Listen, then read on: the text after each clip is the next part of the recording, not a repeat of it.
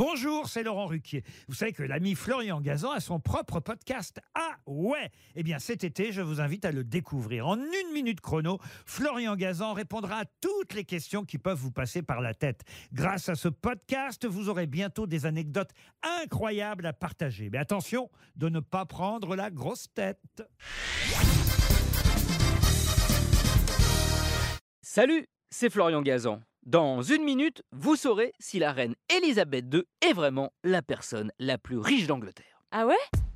Ouais, c'est vrai que sur le papier, ça a l'air d'être une évidence entre Buckingham Palace, le château de Windsor, le duché de Cornouailles avec ses 18 000 hectares de terres agricoles, ses centres commerciaux, ses entreprises, ses entrepôts, sans compter les 100 millions d'euros annuels versés par le gouvernement anglais pour les frères royaux.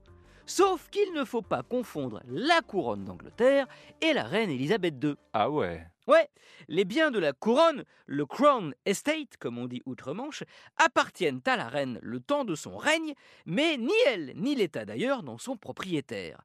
Ces biens sont gérés par un comité totalement indépendant, donc on ne peut pas les inclure dans la fortune personnelle de la Queen.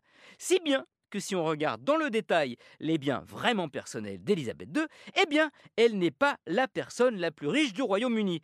Elle en est même très très loin. Ah ouais? Ouais, même si elle possède entre autres une collection de timbres léguée par son papa d'une valeur de plus de 100 millions d'euros, 7000 peintures, dont des Rembrandt, des Vermeer, 600 dessins de Léonard de Vinci, on estime son patrimoine global à 410 millions d'euros ce qui, selon le classement annuel des grandes fortunes anglaises, la place en 372e position, loin derrière Richard Branson, le créateur de Virgin, la famille Dyson, les rois de l'aspirateur, et surtout le numéro 1, James Radcliffe, le patron d'Ineos, compagnie de pétrochimie, propriétaire de l'équipe cycliste du même nom et du club de foot français l'OGC.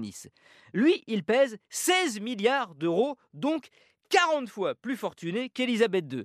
My tailor is rich, but the queen, ben, pas tant que ça. Enfin bon, tout est relatif hein, quand même.